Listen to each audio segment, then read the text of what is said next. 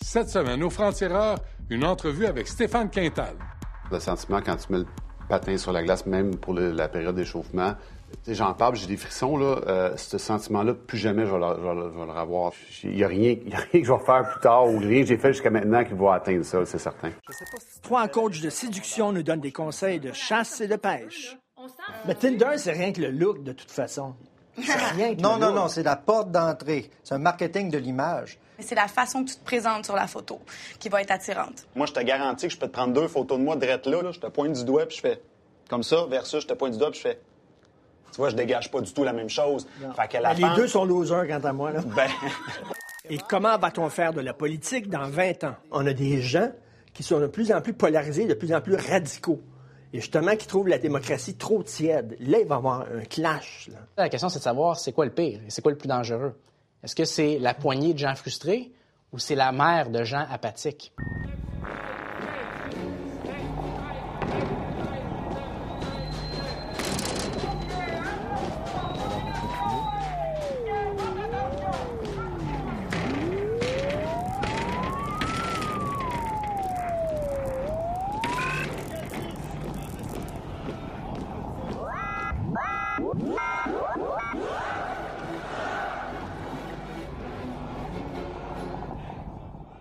J'ai parlé de bagarre, de violence, de commotion cérébrale avec l'ancien joueur de hockey et adjoint au préfet de discipline de la Ligue nationale de hockey, Stéphane Quintal, qui est aussi un papa-poule.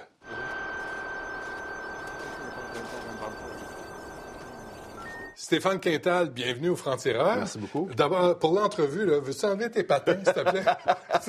J'ai l'air d'un abo, moi, là. là. J'ai l'air- de quoi? Là? besoin d'un petit tabouret. Ben, je- euh, oui, mais ça serait mentir. Je veux ça. pas mentir. 16 ans dans la Ligue nationale, est-ce que c'était vraiment tes 16 plus belles années?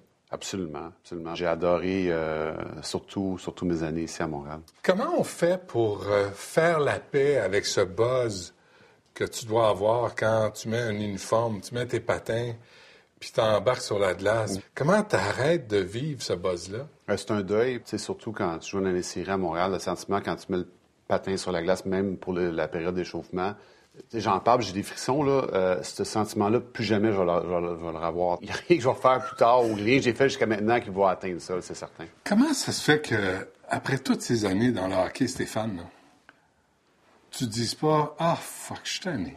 C'était pas lassé du hockey. Non, pas Genre du le ballet ou. euh, je Non, non, j'aime ça. Même, euh, tu sais, je, je suis mon, mon garçon qui a 13 ans, qui joue au hockey aussi. J'adore ça. Toi, tes parents, là, Mhm. ils ont fait le chemin de croix pour te suivre. C'est un... Ah. Non, mais ta mère, c'est ta mère qui t'a montré à patiner? Mais premièrement, je suis- moi, je suis l'accident de la famille. Fait que tout le monde était parti de chez nous, puis j'étais j'étais le seul, mais, mais- puis je restais à côté de l'aréna. Fait que souvent, je partais avec mon, avec mon équipement, puis j'allais à la- à l'aréna. Mais mes parents m'ont suivi partout. Je pense que dans le junior majeur, euh, quand je jouais pour les Bisons de Granby, mes parents n'ont pas manqué un match. Je veux que tu me parles, Stéphane, de, des gars qui, qui vont pas à l'école le vendredi parce qu'ils ont un tournoi. Mhm. Les gars là, qui finissent pas leur secondaire. Toi, tu t'es ramassé à Boston à 18 ans. Ouais. Ça a marché, ton affaire. Mais pour tous ceux Mhm. pour qui ça marche pas, Ben, je suis content que tu en parles parce que les gens me demandent, t'aimerais ça que je joue un jour dans la Ligue nationale? Non, parce que si ça arrive, ça arrive, mais je le vois, son travail présentement, je suis pas, je suis pas certain qu'il y a l'éthique de travail, puis je suis pas certain qu'il y a le talent pour le faire. Puis deuxièmement, moi, mon, mon objectif, c'est- qu'il se rende un jour universitaire, puis qu'il fasse ses études, puis qu'il joue au hockey. Ça, pour moi, ça serait comme faire la Ligue nationale. Toi, t'es un straight, hein? T'es un romantique, t'es, un tranquille. Straight, ouais. Non, non, mais tu sais, il y a des règles, tu suivais les règles. Quand tu vois toutes les têtes brûlées, le Zach Cassian, là, quand- Mm-hmm. qui, est, qui est dans les nouvelles, qui a smashé un pick-up là, sur un arbre, quand tu vois les costitines euh, tu sais, qui étaient à Montréal faire la, le party, qu'est-ce que tu disais, toi? Moi, je me comparais à ce que j'ai eu à 18-19 ans. Puis à 18-19 ans à Boston, qu'est-ce qu'ils ont fait? Eux, c'est qu'ils m'ont mis dans une famille d'accueil. Je pense qu'il devrait y avoir plus de ça. sais. À 18, 19, 20 ans, quand tu arrives, tu devrais rester avec quelqu'un. Parce que moi, le dimanche, je restais avec ma famille, tout ça. Fait que je pouvais pas... euh, je pouvais pas me ramener n'importe qui à la maison ou faire le party, tout ça. Je, restais, puis j'écoutais la TV dimanche soir avec eux. Avec eux puis, Fait que je trouve qu'il manque de ça aussi. Je pense qu'il devrait y avoir un meilleur encadrement pour les jeunes. Toi, tu t'es battu un peu. Tu as eu des pénalités. Oui. Tu étais, un tough. Là. Avant, pendant, puis après une bataille. là. devant 15-20 000 personnes, où tu peux te faire, tu peux manger une claque à gueule, puis être humilié, là. Comment, qu'est-ce qui se passe dans ta tête? Qu'est-ce qui était le plus, le plus difficile pour moi, c'est que je suis vraiment pas quelqu'un d'agressif. Et euh, c'est pour ça qu'à la fin de ma carrière, j'avais mal au ventre à la soirée avant les matchs parce que je savais que, que ça me tentait pas de me battre. Mais quand, mettons, le gars me frappait, puis c'était c'était tout de suite, là. On... Mais ça, ça me dérangeait pas parce que j'étais fâché. Mais mettons que quelqu'un frappait Koivu, puis là, euh, le, le, le tough, ça prend comme... euh, il joue à chaque 4-5 chiffres, puis là, il y a des avantages numériques, des avantages numériques. Fait que là, ça prend du temps avant qu'il embarque sur la patinoire. Mais de, de rester comme fâché, puis tout ça, c'est pour ça que des fois que... Ah, parce d'aller le chercher Oui. après. C'est ça, là, c'était plus difficile. D'abord, C'est drôle que je raconte tout ça, puis je préfère discipline après. Oui, c'est ça. Mais c'est là où tu es entre des mains expertes, là, tu, comprends? On t'amène là. Alors, comment ça fonctionne, Stéphane? Là, parce que là, tu es, dans un, un donjon avec des écrans. Ouais, même chose que ben, les gens sont plus familiers avec Toronto. Puis là, tu dois évaluer si c'est volontaire, si c'est cochon, si c'est que ça- c'est vous Ben, qui évaluez ça. Ouais, on évalue ça, mais je, te dirais que quand je vois un incident, je suis capable d'avoir une, avoir une banque de données dans ma tête puis de dire, OK, je peux le comparer à tel jeu, tel Mm. jeu. Fait que quand j'explique ma décision pour dire, mettons, à George que je pense que c'est suspension. Comme préfet de discipline Comme- la Ligue ben, nationale. de comme préfet de discipline ou, ou là, mettons, adjoint, c'est Ouais. que je suis capable dans ma tête de dire, ben ça, c'est comparable à ça, ça, ça. Mais je, je te dirais que les coups intentionnels, il y en a de moins en moins. C'est vraiment, Hmm. c'est surtout pour les coups à la tête. Le gars va essayer de donner une mise en échec, puis il va prendre pas l'angle qu'il devrait prendre. Puis là, vous faites quoi? Vous appelez les l'équipe, vous appelez les... Ben, C'est toujours le directeur général. Puis sur l'audience, il va avoir le joueur, le directeur général, son agent et deux avocats de l'Association des joueurs. Et de notre côté, il va y avoir nous, nous cinq avec deux avocats de la Ligue qui sont là pour... Eh boy. ouais. OK, c'est... On là. D'habitude, on, on commence par euh, le joueur qui va dire qu'est-ce qui s'est passé. Après ça, c'est le directeur général qui va parler. Après ça, c'est l'agent. Après ça, c'est l'association des joueurs. Et euh, après ça, mais nous, on va poser les questions. Après ça, on décide qu'est-ce qu'on fait. Et après, on fait une vidéo pour expliquer notre décision. C'est pour ça que ça me frustre tellement quand les gens, euh, mettons à TVA Sport ou à RDS, qui vont commenter ma- mes décisions avant que quand je suspendais un joueur, c'est de dire euh, oh ça vaut 5 matchs, oh ça vaut 10 matchs. Mais explique donc pourquoi ça vaut 5 ou 10 matchs. Dis donc ça, ça ressemble à ça, ça, ça. Ça, là, ça me. J'en parle puis je suis frustré. Parce que je trouvais que c'est un manque de respect envers mon travail. Parce Ouais. que tu te forces pas pour aller chercher des, des archives de, de jeux comparables et dire OK, il a suspendu ce joueur-là deux matchs parce que euh, c'est son. C'est pas un récidiviste. C'est la première fois, c'est un coup à la tête. D'habitude, c'est deux matchs. C'est trois matchs parce qu'il y a une blessure. C'est quatre matchs parce que c'est un récidiviste. Mais tu sais, explique-le ça. Dis pas, arrive pas en nombre de dire Oh, je pense que c'est cinq matchs. Ou le comparer à un jeu des années 80. Tu sais, c'est plus ça, là. Fait que ça, ça me frustrait. Je m'excuse, c'est ma petite montée de lettres. Mais là, ça vient te chercher, là. T'es, euh, toi, les gérants d'estrade, là, des, euh, de, de ceux qui ont, ça fait longtemps qui n'ont pas joué ou qui n'ont jamais joué, mais qui font des émissions de sport puis ils parlent de hockey, à tes yeux, euh, ils ont besoin de connaître ça, ils ont besoin de, de faire leur devoir. Ben, tu sais, j'ai appris avec les années qu'il y en a certains qui sont crédibles, il y en a d'autres que j'écoute même pas. J'ai- j'ai Comme trouvé- qui? J'ai trouvé insignifiant, là. Mais. euh, Comme qui, Stéphane? Ah, ouais. Ah, ouais, deux, trois. Des, des- des- je sais pas, les, les premières lettres. non, mais. Les initiales. Je, je veux pas rentrer là-dedans. Euh, Mais. Mais ça te tente. Oui, ça me tente. Chara, là, qui a failli décapiter Pacioretty, Ouais. il n'y a eu aucune sanction, aucune amende. Ben, moi, je suis d'accord avec la décision. C'est vrai? Oui.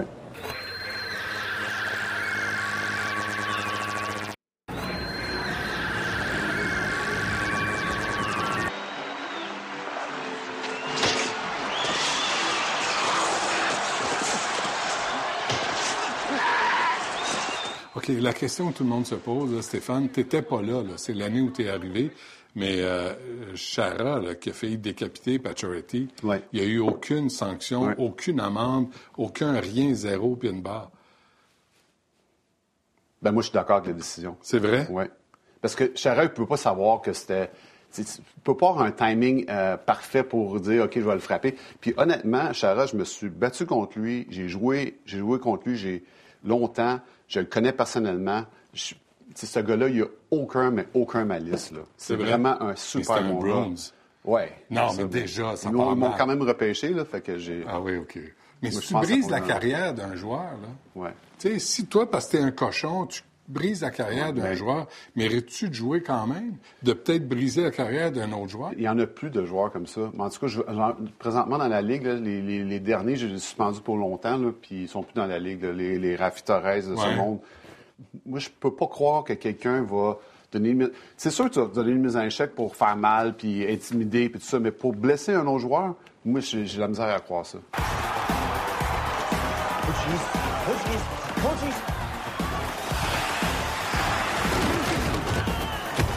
Est-ce que le préfet de discipline, là, là, c'est George Parros, c'était toi avant le adjoint, est-ce que ça change le genre de hockey que nous, on voit euh, dans la Ligue nationale? Ça fait faire six ans, là, euh, au mois de septembre, qu'on fait un camp d'orientation pour les recrues. Puis ça, c'est. J'aurais adoré ça voir ça. C'est un, on s'en va tout à Washington, puis chaque équipe envoie deux ou trois joueurs, jeunes joueurs. Puis il y a des sessions sur euh, euh, comment, comment gérer les réseaux sociaux, comment gérer ton argent, comment euh, tes assurances, comment la ligue fonctionne, ça. Fait qu'il y a des ateliers. Comment Et mettre nous- un compte? Et nous, qu'est-ce qu'on fait? C'est qu'on monte une séquence vidéo, puis après ça, eux, ils décident si c'est une suspension ou pas. Fait qu'ils font notre travail pendant, pendant la session. Bref, et qu'ils connaissent comment on fonctionne, mais l'éducation est super important. On fait beaucoup d'éducation. Puis l'autre chose qu'on fait aussi, c'est que si, admettons, je te vois, Benoît, faire un geste là, qui était eh, borderline, là, on va l'appeler le le lendemain pour dire ça, là, on y envoie la séquence, dire ça, t'étais proche, fait que fais attention, mais les Ah les oui? gars adorent ça. Ouais, Ah, on vous attendez pas 2000. qu'il y, Oh, ait- non, non, non, y ait une blessure, là? Non, non, non. Vous faites même la... C'est même pas de la prévention, c'est des, av- des mises Des en garde. avertissements à dire, tu sais, Ouais. t'as passé spoté, comme un, là. un- un demi-pouce de, de te faire suspendre là-dessus. Là. OK. Fait que fais attention la prochaine fois. Comment c'est reçu, ça? Super. Vraiment, les joueurs adorent ça. OK, question quiz, euh, Stéphane. Oui. Il n'y a pas de toaster à gagner, rien. Les trois joueurs les plus cochons de la Ligue nationale de hockey aujourd'hui. Il y, a- il y a des joueurs que, tu sais, qui sont... euh, OK, les frappent. trois joueurs que vous avez le plus à l'œil, ben, Aujourd'hui. Tom Wilson, en premier, c'est sûr. qui a été suspendu Ouais. cette année. Brad Marchand. En marchand... Brown Jet, c'est que c'est un Non, non, mais- Brad, euh, j'ai rencontré trois fois, moi, pour euh, lui dire, euh, Brad, là, tu sais, je comprends pas, tu es un joueur d'étoiles, tu marques, tu tu fais des passes incroyables, tu as une vision de jeu. Pourquoi? Pourquoi tu fais ça? Qu'est-ce qu'il répond? Mais il est super gentil. Puis souvent, il me disait, ben, tu sais, toute ma vie, j'étais petit, je me suis fait frapper dessus, puis des fois, les, les fils se touchent, puis tout ça, faudrait que j'arrête. Mais, tu sais, quand il me parle, je, je le crois, tu sais, mais, je- mais je- c'est un gars qui n'a pas besoin de faire ça. C'est Ouais. un- C'est un, gars qui est tellement talentueux, tellement bon. Et ça, c'est dans ta nature, de prendre le temps de parler au Mm-hmm. gars, puis de dire, tu vas faire une erreur. T'es es comme... euh, t'es- t'es- Non, c'est vrai, j'avais jamais vu ça comme ça. Ouais, T'as raison. Mais j'ai- j'aimais ça faire ça, puis je l'ai je fait souvent. sais. Un autre joueur euh, qui a joué pour les Blues, Zach Ronaldo, tu sais, j'étais allé- rencontrer à Boston. J'ai passé une heure avec, j'ai fait j'ai regardé des vidéos avec. Je dis OK, ça c'est comme ça que tu devrais frapper, pas comme ça. Fait que ça. C'est le côté du travail que j'aime beaucoup faire. C'est le côté éducation. Tu es en train de sortir de tout ça, là, de préfet de discipline, puis c'est volontaire. Tu aurais pu rester là.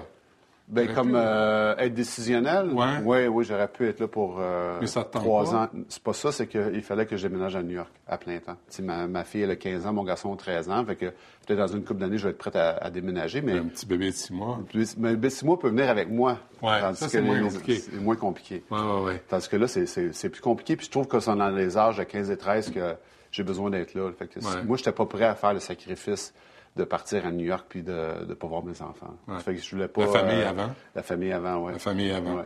Et là, qu'est-ce qui te reste? là? Si, tu aimes le hockey, Ouais. tu vas aller faire quoi? Tu vas pas aller coacher dans le mineur? Tu vas pas... euh, Non, moi, je- le coaching ne m'intéresse pas du tout. Zéro. Zéro. Pourquoi? Euh, parce que j'ai j'ai pas envie de ça. J'ai envie de toucher au côté marketing et au côté hockey. J'ai envie de faire les deux. Euh, juste une dernière affaire. Il y a eu une entente avec les joueurs sur les commotions cérébrales entre la Ligue nationale. C'est vraiment, vraiment des pinottes. C'est vraiment pas grand-chose. Euh, on, on a vu qu'il y en avait eu une avec la Ligue nationale de football. Est-ce que les... Puis il y a des joueurs qui disaient, faut pas signer cette entente-là. Ouais. On se fait avoir.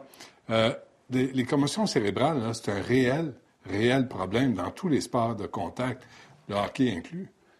Oui. Puis moi, je vais parler de mon expérience euh, personnelle. Avant 98, j'ai eu euh, au moins 4-5 euh, commotions. Des 98, vrais, là, des euh, gens... Oh, et, euh, je m'étais battu contre Win Nolan euh, quand, tant qu'il jouait pour les Nordiques. Je, je me souviens même plus que je m'étais battu avec. Fait que ça, j'étais vraiment, C'est lui qui m'avait frappé avant. C'est vrai. Puis j'avais acheté les gants, tout ça, je m'étais battu avec, mais j'étais arrivé sur, j'étais j'étais au banc de punition, puis il y a comme vraiment des, des bouts que je, me blackout, sou- là. ouais, que, je me, que je me souvenais pas. En 98, c'est là que, que le protocole est sorti. On était le premier sport professionnel.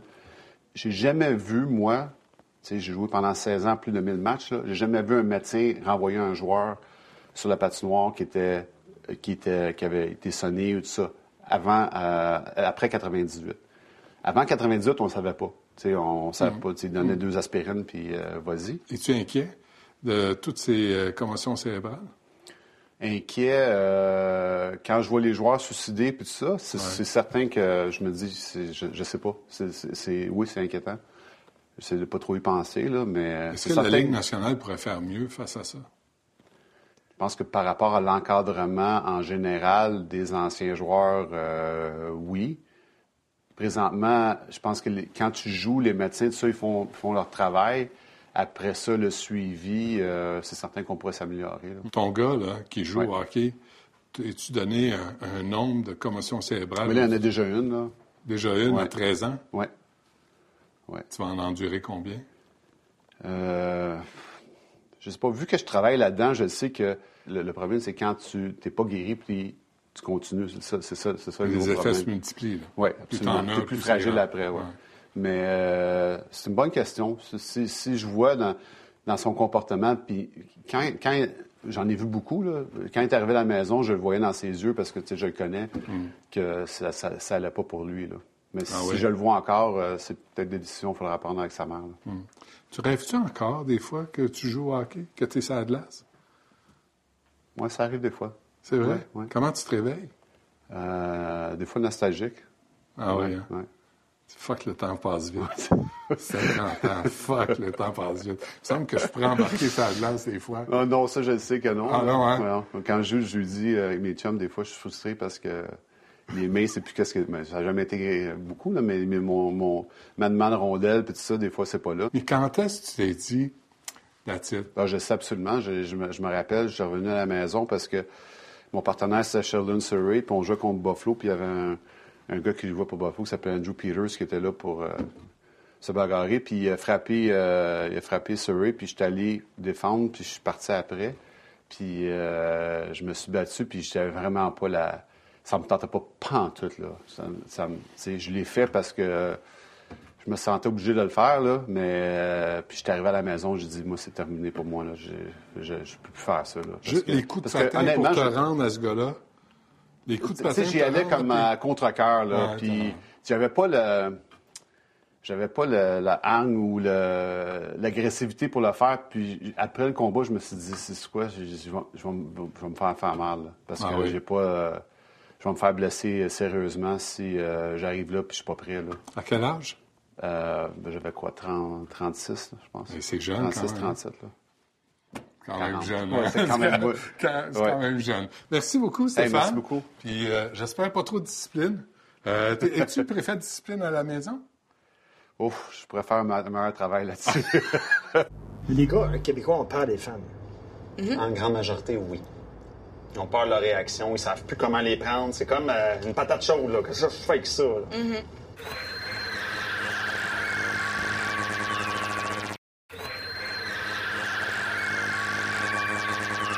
Il y a quelques semaines, vous l'avez vu à l'émission, j'ai rencontré une voyante qui me dit que j'allais me séparer au cours de la prochaine année. Je suis sûr que c'est faux, là. Mon couple va extrêmement bien, mais, mais d'un coup, qu'elle a raison.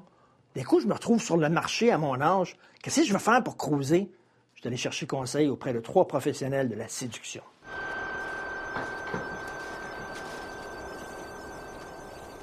Bienvenue au Franc-Tireur. Vous connaissez toutes les techniques pour séduire les hommes ou les femmes. Mais il me semble que c'est simple. Tu es bien dans ta peau, tu as confiance en toi, tu as un bon sens de l'humour. T'as beau être le plus bien dans ta peau du monde, si t'arrives puis t'écris Salut, ça va sur un site de rencontre, tu te fais tasser parce que les femmes, en reçoivent 200 des Salut, ça va. Donc, ils vont se dire Je t'attribue une base valeur automatique. Next. Fait que t'as des règles comme ça à comprendre. Fait qu'au-delà de comment je me sens dans ma peau, faut que je comprenne quels sont les filtres des femmes. Je sais pas si tu te rappelles à l'école secondaire, moi je connaissais un gars qui réussissait avec toutes les femmes. Et à cette époque-là, je pense que j'aurais donné n'importe quoi pour avoir les trucs de ce gars-là. Et plus tard dans ma vie, c'est revenu. J'avais des échecs, j'avais des succès, je savais pas pourquoi. Je me suis dit, il y a bien des réponses qui existent à quelque part. Tinder, c'est rien que le look, de toute façon.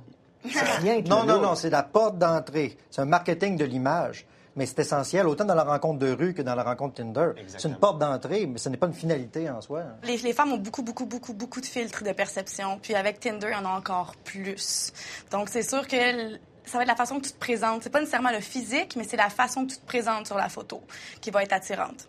Parce que quand on regarde une photo, dans le fond, là, la femme, quand elle regarde ta photo, elle peut soutirer beaucoup d'informations sur ton comportement. Fait que ça va au-delà du physique. Beaucoup parce d'informations. Sur... Ok, Vraiment, moi, je te garantis que je peux te prendre deux photos de moi direct là. Regarde, je vais te pointer du doigt comme ça. Là. Je te pointe du doigt, puis je fais... Versus, je te pointe du doigt, puis je fais... Tu vois, je dégage pas du tout la même chose. Fait que la Mais femme... Les deux sont losers, quant à moi. Là. Ben, tu, tu- tu pourrais être surpris. Tu pourrais être surpris. Filtre de perception numéro un. Mais, mais, mais, mais tu vois, la, la première, j'avais de l'air beaucoup plus confiant. Tandis que la deuxième, j'avais de l'air du petit, du petit Non, chien ben- soumis. Fait que la femme va, va détecter ce, va détecter ce comportement-là par rapport à la photo. Là. Je t'ai pris un exemple. Mais on voit ici que ça fait pas du tout la même impression. là. Mais quand tu essaies de séduire, c'est là que tu es à côté de tes pompes. Tu séduis quand tu le sais pas que tu séduis. T'es chorégraphe. Mm-hmm. Tu sais, quand tu essaies de penser au pas que tu fais quand tu danses, c'est là que tu t'en fâches. C'est quand tu oublies les, les- que tu Ouais. dois faire tel pas et tel pas et tel pas que tu danses bien. C'est ça qu'on maîtrise. On maîtrise, on apprend à le faire. C'est la même chose en séduction. Tu peux un peu savoir euh, quelques notions, mais tu les maîtrises pas. Puis ça, c'est une question de confiance en soi puis d'estime. Puis en 2019, les gens sont terriblement blessés, les hommes surtout. Ils ont de la misère à approcher les femmes à cause de plusieurs concepts, ce qui fait en sorte que leur taux vibratoire est bas. La femme le sent, la femme se pousse. Le taux vibratoire, Ouais. c'est quoi ça? C'est ce que tu dégages. Ouais, c'est ce que tu dégages. Si tu vas dégager la confiance, une bonne estime de toi, euh, de la sécurité, c'est quelque chose qui attire une femme. Si tu dégages quelqu'un qui est anxieux, qui est needy un petit peu, c'est quelque chose qui va repousser une femme, même si tu as toutes les qualités du monde. Mais, mais on veut, veut pas, c'est des clichés, ça. Mais est-ce que les clichés sont vrais? Les femmes aiment les gars qui sont sûrs d'eux-mêmes, euh, qui sont des, euh, des pourvoyeurs, qui peuvent les protéger. en Il y a des déterminants biologiques là, qui conditionnent, comme les- la phase d'ovulation de la femme va provoquer des réactions différentes au niveau de la, la réceptivité de l'approche. Même les hommes aussi vont être plus enclins à entreprendre des comportements de séduction dans les, euh, auprès des femmes qui sont en, en période d'ovulation.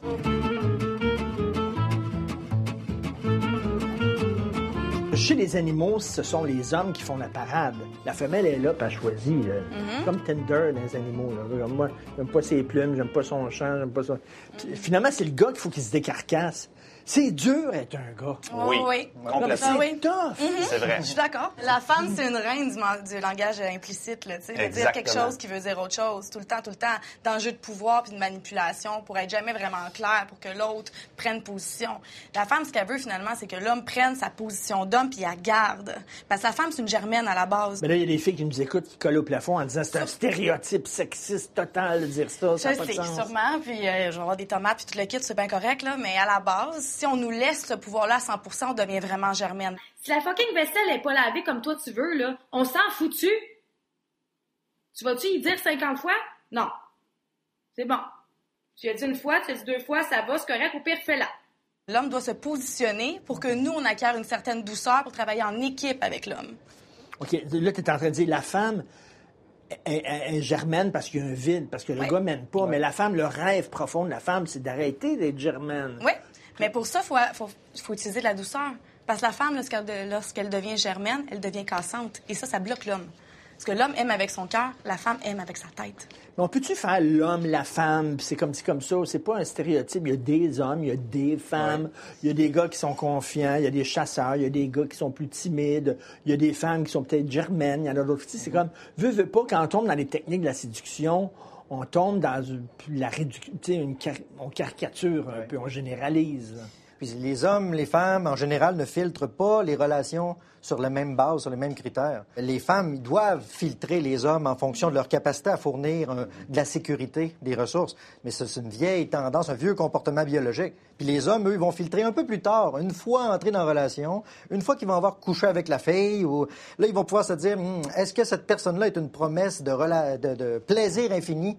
Puis là, ils se disent, si c'est beau, si le coût est moins élevé que les bénéfices de plaisir, ben là, ils peuvent s'engager. Mais est-ce qu'on peut dire ça encore en 2019, les filles recherchent encore euh, un pourvoyeur, un homme qui va les protéger, euh, quelqu'un qui... Scientifiquement, c'est la sécurité le principal critère d'attirance psychologique. Et ensuite, après, le- si le- la personne est sécure, c'est la similarité. C'est si l'autre me rappelle quelque chose, même si c'est un- il est angoissé, je suis angoissé moi aussi, le même sorte d'angoisse, ça crée un sentiment de familiarité. Donc, ça favorise l'union. La sécurité, ça va sur plusieurs sphères. Ça peut être autant émotionnel que financière. C'est pas, c'est pas nécessairement ça- à- juste au stade financier être pourvoyeur. Nous, la femme, ce qu'on cherche, c'est une sécurité, mais maintenant, à un certain niveau, c'est plus une sécurité affective puis émotionnelle qu'on va aller chercher. Parce qu'on est capable d'aller chercher notre argent. Maintenant, en 2019, les femmes, on est des carriéristes, le trois quarts. Comment savoir si elle s'intéresse à moi? Y a-t-il des vrais repères concrets que je peux voir pour savoir si elle s'intéresse à moi? Et là, les femmes, souvent, quand je leur dis ça, ben voyons donc, c'est évident! C'est évident pour vous autres! Mais des gars québécois ont peur des femmes. En grande majorité, oui. Ils ont peur de leur réaction, ils savent plus comment les prendre. C'est comme euh, une patate chaude, là. Qu'est-ce que je fais avec ça, là? Il y aurait aussi un examen de conscience à faire sur la féminité, sur la réceptivité des approches. Parce que moi, je reçois parfois des femmes en thérapie qui mentionnent qu'ils euh, vont très mal réagir si un homme ose les approcher. Puis là, ils vont casser les jambes à quelque part euh, psychologiquement à cet homme-là pour le reste de sa vie ou Ils pour vont lui 10 ans. casser les couilles, là, Ben oui, littéralement, il n'osera plus aborder plus jamais. Là. Oye, sabrosura. You want to have some ice cream with my family? Get lost, greaseball. Look at that. Ice cream? Right. You said ice cream? Girl like ice cream. Oh, come on, man. That's not gonna work. Ça existe encore des gars qui approchent les filles en disant Euh, T'es bien belle, qu'est-ce que tu fais dans un endroit comme ça, qu'est-ce que Ben tu manges, oui. pas cute de même, euh, oui. etc. Là. Ben oui. Puis des fois, tu peux juste dire que c'est cute. Quand Non, c'est mais- maladroit, là, tu vas juste dire, ah, c'est cute. Ils ont tous 70 ans, ces gars-là, qui Non. utilisent ça. Là. Non, mais non. Et les fameuses photos de pénis aussi sur Internet, qui est le, qui est le classique. Ça, faudrait vraiment ça, c'est pas ça. vraiment une façon de cruiser. là. C'est plus Non. des gens qui ont des maladies mentales, là, j'imagine. là. C'est pas une question de maladie mentale, c'est plus une question de mal compréhension des limites. Ouais. Mais lorsqu'on est en état de désir personnel, là, ça crée une suractivation du système limbique dans le cerveau. Là, mais attends, mais le gars qui prend une photo de son wiener Ouais. puis envoie ça sur Internet, lui, Ouais. il pense séduire. Oui. Ah lui, il est en mode il y en a séduction. beaucoup là. qui font ça. Ouais. Le gars, il pense que ça va très fonctionner. L'expression de son C'est désir. très répandu. Il pense que c'est un cadeau qu'il donne. Il est tout fier de son affaire, lui, là, puis il dit je partage ça. Mais là. en science- donne-moi ton téléphone. Ouais, là. il, il pense que c'est un bon premier move à faire, mais il est dans le champ, là, puis il sait pas. C'est là. vrai, il est dans le champ. Mais comme le salut, ça va. euh, Je suis pas un coach de séduction, j'ai pas étudié ça, mais envoyer une photo de ton pénis, il me semble. le- Il me semble que c'est pas un bon, c'est pas un bon c'est move. c'est- C'est bon. T'as t'as raison. C'est vrai que c'est pas un bon move, mais c'est quand on regarde les, les biais cognitifs, les erreurs de, de raisonnement chez les hommes en particulier, sont très sensibles à surévaluer les signes d'ouverture chez la femme. Donc, le fait de s'érotiser soi-même, d'être en état de désir, ça vient comme suractiver le système limbique. Puis là, on fonctionne moins bien dans la prise de décision avec la logique. Puis on, on prend plus de décisions basées sur des sensations corporelles puis des Là, émotions. là, tu es en train de me dire, finalement, il y a comme un clapet, là. on pourrait Puis, euh, dire tu ça. Peux pas, tu, peux pas, tu peux pas irriguer en sang le cerveau et le pénis. On pourrait quasiment dire ça. Mais... Soit ça va là, soit ça va là. là. Il y a comme... Ah ouais, la Sauf que le clapet est est plus dans le lobe frontal, sur l'affaire qui va breaker les émotions. Puis quand on est en état de haute émotivité, ce frein-là fonctionne moins bien sur le plan neurologique. C'est incroyable qu'il y a des gens qui ont besoin d'un coach ou d'un psychologue pour savoir qu'il ne faut pas faire ça quand même. C'est étonnant, là. Ben, en fait, eux, quand ils consultent ils- ou quand ils cognent à, à une de nos portes, ils le font pas dans cette optique-là. Eux autres, ils font, ben là, je sais pas quoi leur dire aux femmes, je sais pas comment les approcher, ça marche pas mes affaires, euh, ou je viens de, je sors d'un divorce, ils sont en, en perte de repas, ils font, Hey, c'est dommage compliqué, comment ça marche? Parce que quand ils sortent d'une relation de 20 ans puis, ils se divorcent, c'est comme s'ils sortaient de prison là, quand ils arrivent en 2019 dans la séduction. C'est la même chose. Tu sais, tu savent plus quoi faire là, avec Tinder et font tout. des erreurs sociales. Mais tu sais, tu te dis, ça va venir, là, je veux dire, je sais pas, là, tu rencontres des gens dans le cadre de ton travail ou je- n'importe quoi, puis à un moment donné, ça va venir que tu vas rencontrer quelqu'un, puis ça va cliquer. Faut-tu vraiment absolument que tu forces le destin, là? Quand tu comprends consciemment les mécanismes, ben là, tu vois les choses venir. Tu sais, euh, juste le fameux moment de la facture, là, il y en a beaucoup. Tu sais, quand Ben on- oui, attends une minute. Le là, fameux moment de la facture. J'ai ça, là, j'ai ça dans, dans vos ça? cours, là. Uh-huh. Quoi faire quand la facture arrive? Ben, Ouais, ben, je vais t'en parler. Tu payes.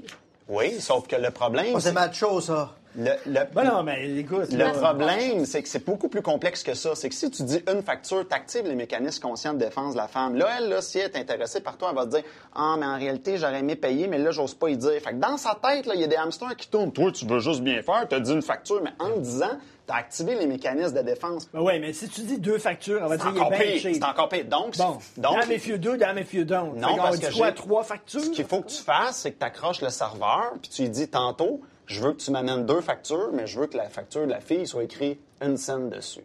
Fait que le serveur il ne viendra pas te demander une ou deux factures, tu vivras pas le malaise, et quand la fille va voir la facture, Wow! Hey, tu m'as surpris, tu été entreprenant et tu viens de te démarquer là, des autres gars comme c'est pas possible. Puis en du plus, malaise. En plus, vous avez du, du- du fun là-dedans. là. Une facture avec une scène dessus. Exactement.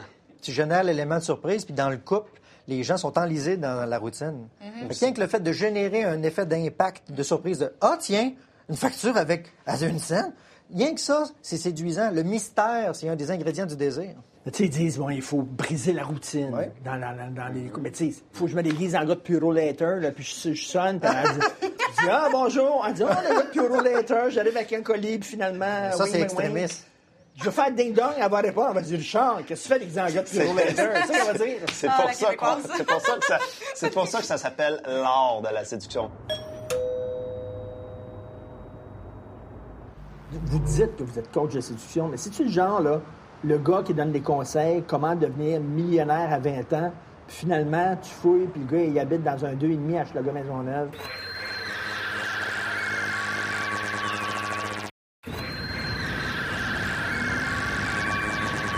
Peu importe le nombre de fois que tu as été rejeté, il y a toujours moyen de renverser la vapeur. On va te montrer le chemin le plus facile.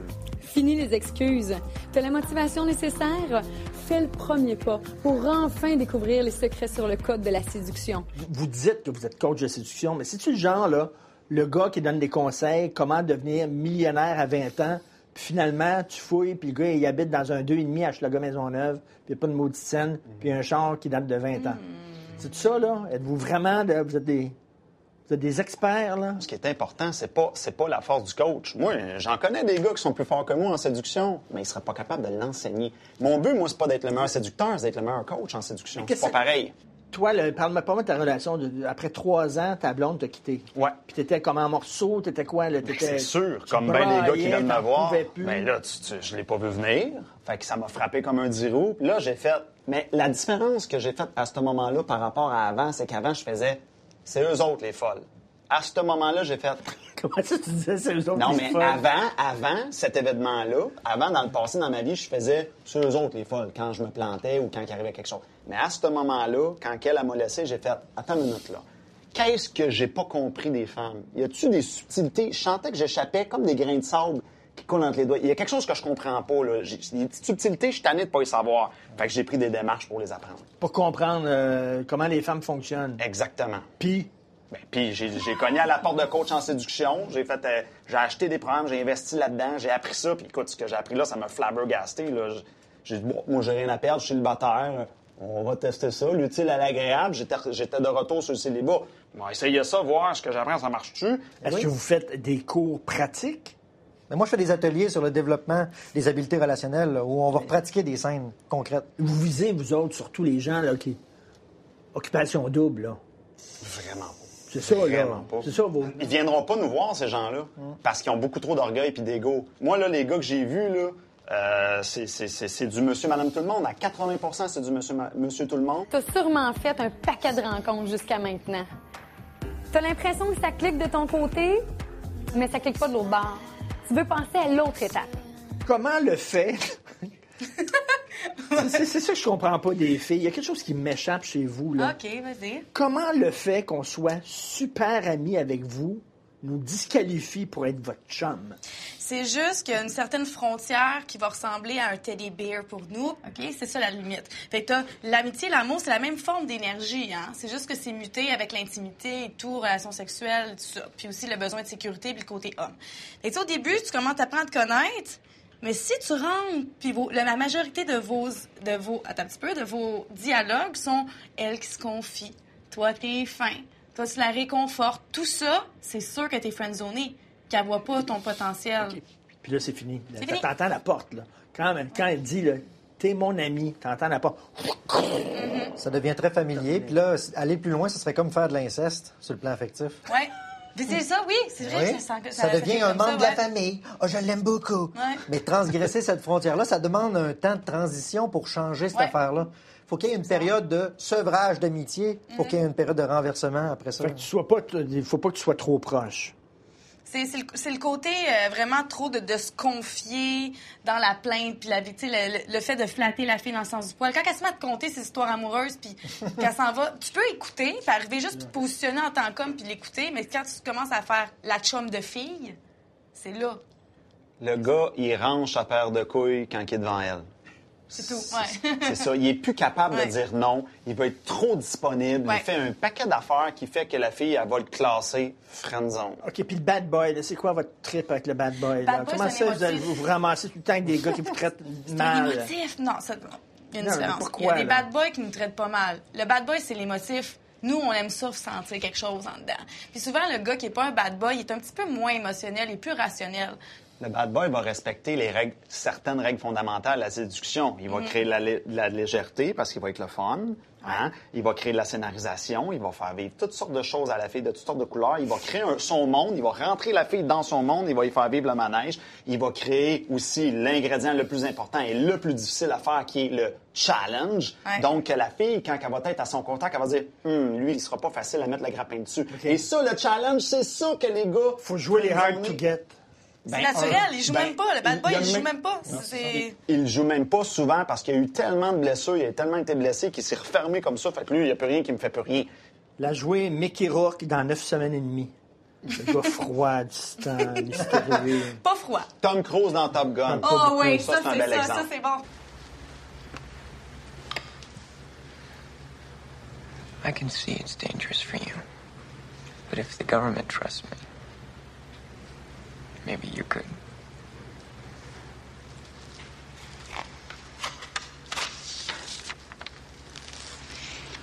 It takes a lot more than just fancy flying.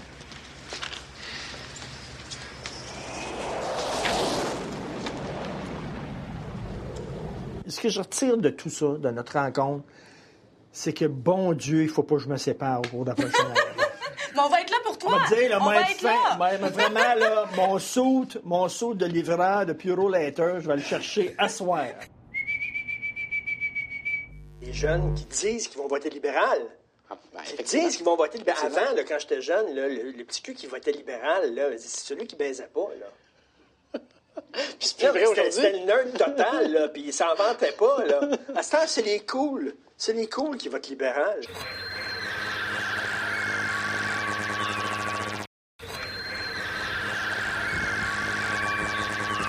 À quoi va ressembler la politique dans 20 ans? Est-ce que ça va être encore bonnet blanc, blanc bonnet, ou bien il y a un chef qui va porter un bonnet d'une couleur qu'on n'a jamais vue? On en parle avec Raphaël Jacob de la chaire Raoul d'Endurant qui y va, et oui, de ses prédictions.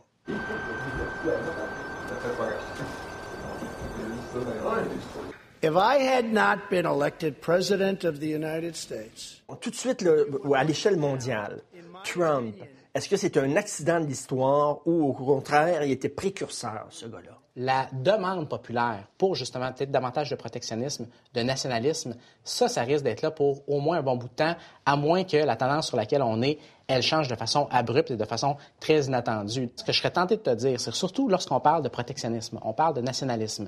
Ça, là-dedans, il y a quelque chose qui n'est pas simplement limité au contexte américain. Euh, on regarde un, pays comme la Russie. On a fait combien de fois, combien de fois la, la comparaison entre Donald Trump et Vladimir Poutine? If we got along with Russia, that wouldn't be so bad, would it? it'd be really nice if we got along with Russia. Wouldn't it be nice if we actually got along, as an example, with Russia? Et en disant essentiellement que les deux types s'entendent parce qu'il y a quelque chose de crapuleux au niveau de leur relation et peut-être des se- secrets. Ce qui est très souvent, malheureusement, omis, c'est qu'il y a des atomes crochus idéologiquement, notamment sur, euh, sur cette dimension-là. Vladimir Poutine est lui-même, à sa façon, un protectionniste et un ultranationaliste. Partout à travers le monde, la grosse bataille, c'est gauche contre droite. Ici, au Québec, c'est encore fédéraliste contre souverainiste. C'est-tu fini, ça? Écoute, faudra voir. Fini, peut-être pas de façon définitive, mais c'est sûr et certain, tu as juste à regarder les sondages d'opinion. La tendance est assez claire, que tout, tout l'appétit pour, en guillemets, la question souverainiste. Pas simplement l'option oui, mais d'avoir ce débat-là en premier lieu, ça s'essouffle depuis des années. Non, mais seulement des jeunes qui disent qu'ils vont voter libéral. Ah, ben, disent qu'ils vont voter libéral. Avant, là, quand j'étais jeune, là, le, le petit cul qui votait libéral, c'est celui qui baisait pas. Là. c'est vrai aujourd'hui. C'était le nerd total, là, puis il s'en vantait pas. Là. À ce temps, c'est les cools. C'est les cools qui votent libéral. Euh, c'est un phénomène qu'on voit à l'échelle mondiale, c'est-à-dire les plus jeunes générations qui sont beaucoup plus ouvertes à peu près tout ce qui est immigration, multiculturalisme, etc. Et donc, pour l'option référendaire, euh, en guillemets, au Québec, c'est sûr que ça pose des, des problèmes assez évidents. Quel genre de parti pourrait apparaître dans 20 ans? Est-ce qu'on pourrait avoir des partis plus radicaux, plus extrémistes, de droite comme de gauche? On pourrait, si la tendance actuelle se maintient, on pourrait surtout avoir des partis politiques qui sont peut-être davantage assis sur un débat justement identitaire, c'est-à-dire euh, lorsqu'on parle de la question migratoire, notamment toutes les questions d'immigration, de culture, et ça non seulement au Québec, au Canada, ailleurs en Occident. On ne perd pas de vue qu'en Grèce, on a eu littéralement des néo-nazis et des communistes qui ont été élus. Donc, euh, c'est tant et aussi longtemps, encore une fois, qu'il va y avoir une espèce de colère, peu importe comment elle est exprimée, elle va avoir, elle va avoir besoin d'un exudoire. Il va falloir voir quel exudoire, justement, ça, ça prend au niveau de la forme. là. La démocratie, elle est tiède. Puis c'est parfait, parce que la démocratie, c'est le compromis. Puis de l'autre côté, on a des gens qui sont de plus en plus polarisés, de plus en plus radicaux. Et justement, qui trouvent la démocratie trop tiède. Là, il va y avoir un clash. C'est possible. En- Encore une fois, il faut faire attention, par exemple, parce que là, tu parles strictement des gens qui sont intéressés à la chose publique, à la chose politique. Or, c'est loin d'être évident que dans 5 ou dans 10 ou dans 20 ans, on n'aura pas une société qui va être encore plus apathique. Donc, c'est entièrement concevable que oui, tu justement une partie minoritaire, peut-être pas complètement négligeable, mais minoritaire de gens frustrés des deux côtés du spectre politique, mais qui sont, je veux dire, ensevelis par une mer d'apathie. Et là, rendu à la question, c'est de savoir c'est quoi le pire, et c'est quoi le plus dangereux. Est-ce que c'est la poignée de gens frustrés ou c'est la mer de gens apathiques? La réalité, c'est qu'on pourrait retrouver les deux euh, dans un avenir qui n'est pas si lointain que ça. là. Je pense que dans l'avenir, les gens vont vouloir être impliqués davantage. Les gens veulent des référendums, par exemple, comme en Suisse. Tu tu fais pas rien que voter. Tu te prononces sur euh, euh, la drogue, la libéralisation de la drogue, la libéralisation de légalisation de la prostitution. Tu- tu- on veut avoir notre mot à dire. La démocratie directe, là, ce qu'on appelle la démocratie directe, notamment le référendum d'initiative populaire, ça a des impacts positifs, sains pour justement la démocratie avec, euh, avec un grand D. là. Il y a- il y aurait assez fort à parier que la, la démocratie pourrait mieux euh, se porter si on instaurait des changements de cette, de cette nature-là.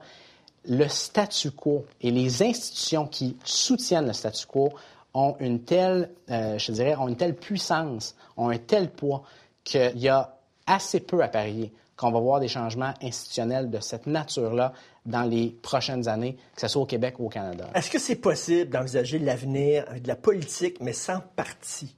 Je pense que moi, j'en fais partie de ces gens-là. On est écœurés des partis. Tu sais, on fait de l'utopie. C'est-tu possible d'avoir de la politique sans parti politique? Ben, dans dans l'utopie, peut-être. Je dirais que dans la réalité, c'est presque inconcevable parce que même a bien des gens comme toi qui sont tannés, pour pas dire écœurés de la ligne de parti, les boulets institutionnels avec lesquels on est pris avec le régime parlementaire canadien, qui, il faut tout le temps le rappeler, qui est d'inspiration monarchique à la base, fait en sorte que le chef de parti ou la chef de parti a un pouvoir qui est complètement démesuré et qui, en même temps, est excessivement difficile à encadrer et à affaiblir. Ce que tu dis, c'est que dans 20 ans, il n'y aura pas vraiment grande différence avec la façon dont on fait de la politique qu'aujourd'hui.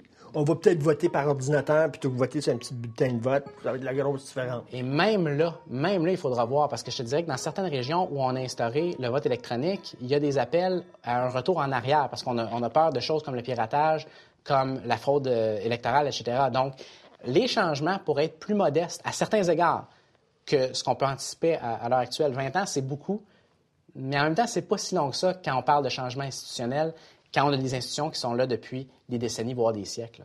On s'en parlera dans 20 ans, Raphaël. C'est bon? Merci. Plaisir. Ton prochain livre, c'est sur l'amour et l'argent. Oui. Et tu fous, toi. C'est un peu Il n'y a, pas- y a hein? pas un sujet plus explosif que ça. Tu vas être responsable de quand même plusieurs divorces avec ce livre-là ou quoi? Je sais pas. En fait, on va peut-être en éviter. Imagine si le monde il, il applique les principes dont as-tu vraiment besoin.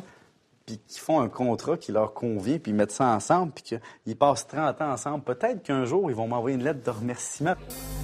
L'histoire des cheveux, ça décrit vraiment notre parcours comme culture, comme peuple, et ça parle de notre euh, émancipation dans ce sens, de se libérer et de s'affirmer et de réaliser non, mes cheveux sont bien comme ils sont. Mais là, vous allez pas me dire que le cheveu, c'est politique. Oui, c'est très politique même. Quand j'étais jeune, j'ai compris que porter l'afro, ça dépassait la simple coiffure. C'est un geste politique d'affirmation de soi, de son identité. Alors à partir de ce moment-là, j'ai porté l'afro.